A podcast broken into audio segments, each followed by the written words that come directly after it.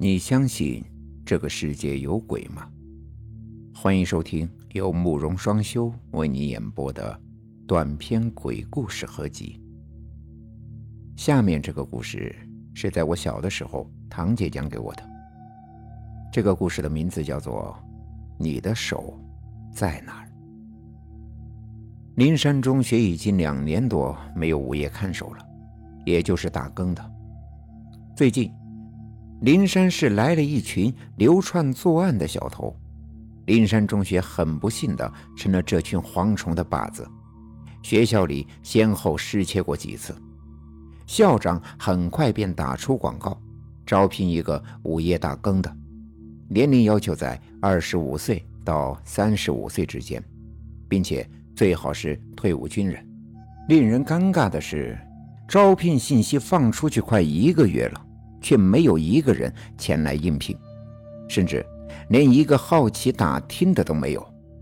学校的失窃仍在继续，校长意识到事态的严重性，于是只好抛出重金，希望人们可以被金钱吸引，解决学校的燃眉之急。我们的主人公叫小黄，今年二十六岁。是一个从外地移居到灵山市的退伍军人。不久前，他刚刚因为打架被保安公司炒了鱿鱼。小黄的一个好朋友小赵，目前正在灵山中学当教师。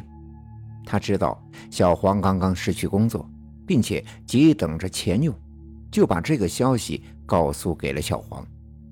小黄一听，眼睛竟然放出了光来。毫不犹豫的就答应了。小赵笑着问他：“小黄，你先别答应这么快。哎，你知道为什么没有人愿意来灵山中学打工吗？”小黄摇着头说：“嗨，管他的，可能是你们这些城市的人都是大款呗。”小赵，我得问问你啊。每个月八千块钱，那是不是比你挣的还多呀？小黄开着玩笑，小赵却不以为然，一本正经地说：“两年前这所学校曾经闹过鬼，之前来打更的人有一个算一个的，都死了。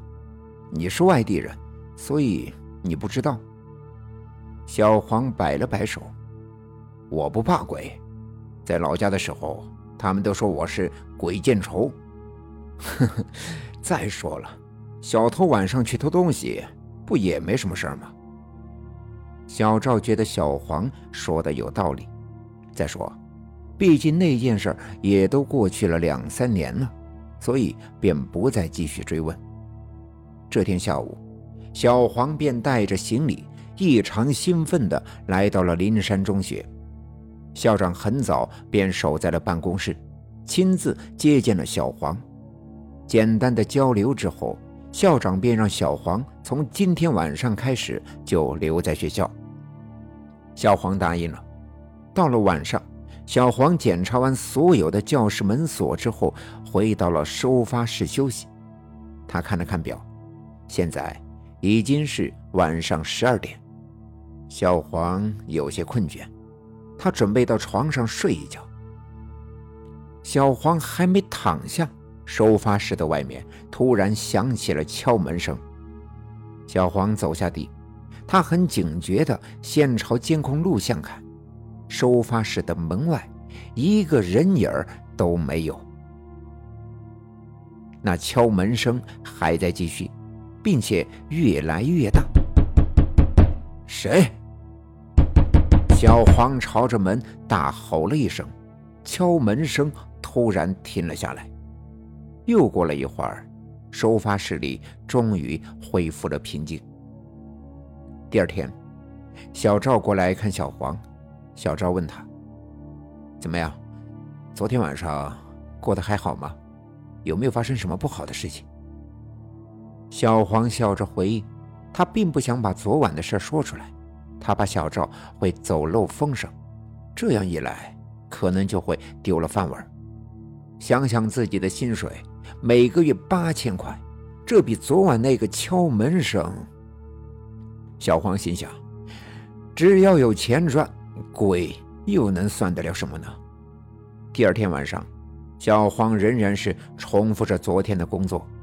当他回到收发室的时候，墙上的时钟显示的时间仍是午夜零点。小黄坐在凳子上，这时敲门声再次传来。小黄看着监控录像，外面同样没有人。谁？谁在外面？小黄大吼着。他本以为这样做可以像昨天那样把脏东西吓走，可是过了一会儿，天哪，那个敲门声还在。小黄吓坏了，他不敢再继续吼叫，只能目不转睛地看着监控录像。可是录像上依旧是什么都没有。那个敲门声越来越大，一次比一次剧烈。小黄做了一个令自己都不敢相信的决定，他一步一步地朝门口走去，然后快速地打开了门。啊！小黄大叫了一声，鲜血昏倒。就在收发室的门口站着一个。半透明的女人，这个女人披头散发的低着头，小黄看不到她的脸。这时，面前的这个女人说话了：“我是这个学校里面的幽灵，我不想伤害你。如果你能帮我一个忙，我就不再为难你了。”小黄哆嗦着嘴唇，回答说：“好。”好的，只要你不伤害我，你要我做什么都行。女子又说：“五年前，我惨死在这所学校里，尸体被分解了，埋在学校里面的各个角落。我知道在哪儿，可是我挖不出来。如果你可以帮助我，我就能投胎了。你愿意吗？”女子说着话，竟慢慢的抬起了头。小黄想看又不敢看，但他还是看见了。这是一张极为漂亮的脸蛋，虽然是半透明的，但是小黄仍然可以清晰的看到她五官的轮廓。这个女鬼美极了。小黄心想，看样子她是善良的，可能是由于无法转世投胎，才会一直游荡在学校里。小黄点头答应道：“姑娘，我愿意帮你。那你跟我来。”女鬼晃晃荡荡地飘了出去。小黄拿起铁锹，蹑手蹑脚地跟在他的身后。女鬼带着小黄来到了操场的旗杆旁边，对小黄说：“我的头就在这下面。”小黄二话没说，便挖了起来。没过多久，小黄果然挖到了一颗骷髅头骨。女鬼兴奋地捡起来，放到脑袋上，骷髅迅速地与身体融合。现在，她漂亮的脸蛋儿已经变成了一个骷髅，她看上去十分吓人。女鬼又把小黄带到了六年二班的教室里，对他说：“我的腿。”就在这下面，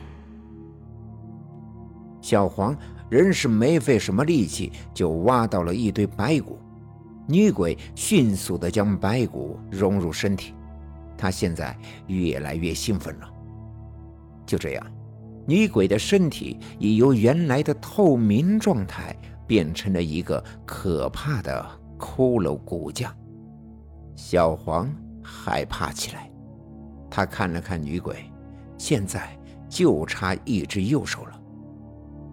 女鬼继续在前面走着，他们来到了一个房间。小黄看了看房名“校长室”，小黄还看到这个校长室被封条封住了。小黄想了起来，刚来的那天，校长跟他提过这里，说是这间屋子被封印了很久了。小黄猜测，可能就和这个女鬼的死有关系。于是，他迫不及待地撕下了封条，走了进去。他开始挖了。过了十分钟，小黄什么都没有挖到。又过了十分钟，还是什么都没有。小黄一边擦着汗，一边抬头问女鬼说：“姑娘，你的右手到底在哪儿呀？”这时，女鬼晃晃悠悠的走到了小黄面前，说：“手啊，手啊，手在这儿呢。”小黄死了，他是被自己掐死的，死在这间校长室里。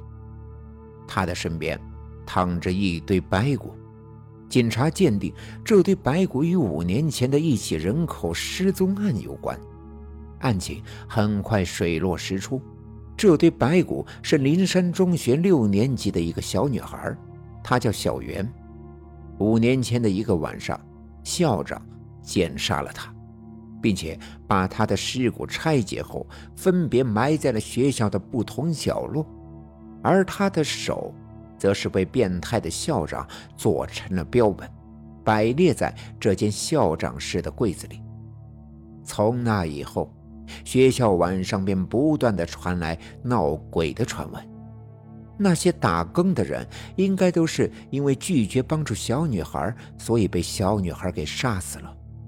只有小黄，他的死换来了真相。顺便提一下，光顾林山学校的那些小偷，后来也都消失不见了。有人猜测那些人是金盆洗手了，也有人说他们可能已经死在了这座林山中学里。